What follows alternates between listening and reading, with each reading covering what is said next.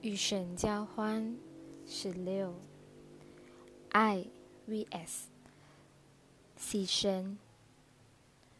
当经牺牲的观念兴起，牺牲是高尚的情操。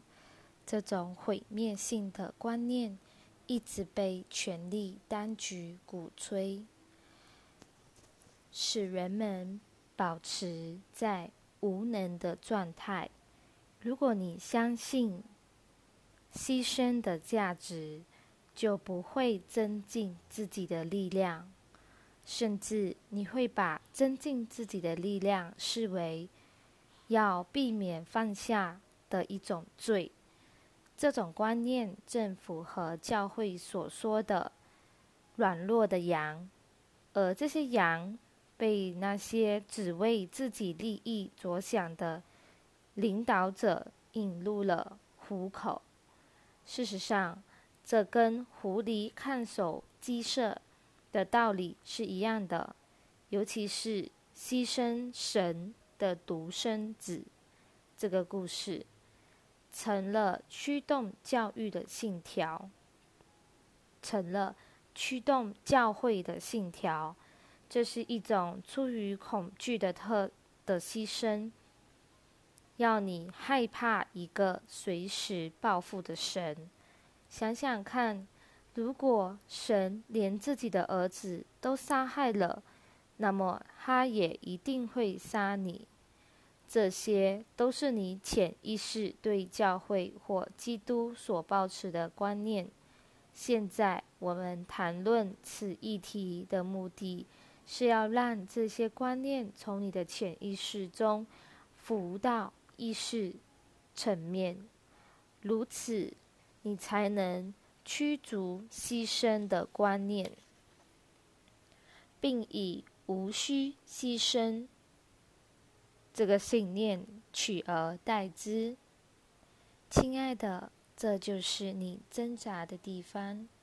你一方面为身边的家人。做了一些选择，但另一方面，你选择自己的心理健康，而舍弃了文化传统，这是事实。如果当初你牺牲自己，其实是更加妨碍他们而已。尽管如此，你仍为自己的。你仍为自己独自搬出来这件事而感到内疚，这就是潜意识信念的作用。这个信念会在你的一生中尾随着你，使你内疚或悲伤，而你却不明所以，也不知如何改变这种情况。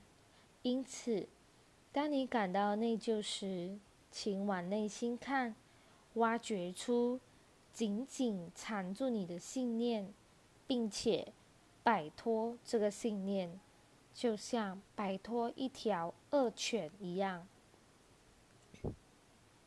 事实上，你是一个自由的人，所以最重要的一件事就是保持在自由的状态。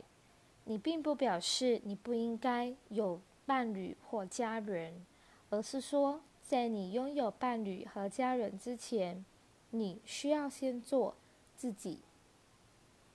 因此，任何与你连接的人都知道你是谁的事实，以及你需要做什么才会快乐，同时才能做自己。当今很多人在尚未认识自己之前。就结婚或有了孩子，结果必须牺牲自己来维持现状，到最后家庭破裂，而这破裂并非是自由造成的，而是建立在无知上的牺牲导致的。最终，灵魂会为了自己的自由而呐喊，并以。某种方式来取得自由，请务必花一点时间了解自己，之后再与别人建立关系。我们很遗憾看到你在家庭中的哀伤。家庭本该是人生最快乐的地方，然而，当我们看到这个星球时，所看到的竟是疲倦的人们、幻灭的父母和或恋人之影像。由于社会制约与文化禁忌的逼迫，人们已经被逼到无可奈何。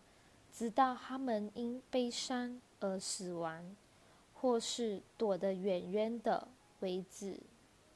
有鉴于此，让我们开启一个新的传统：在你选择一位伴侣之前，要先爱你自己，而这位伴侣也爱自己。如此，你们才能生孩子。这个新的传统将会改变世界。并创造一个稳定的家庭单位，这样的家庭绝不是许多人所想的那样自私。这样的新传统能提供孩子们所喜爱的稳固家庭，并结束你们现在所面临的离婚困境。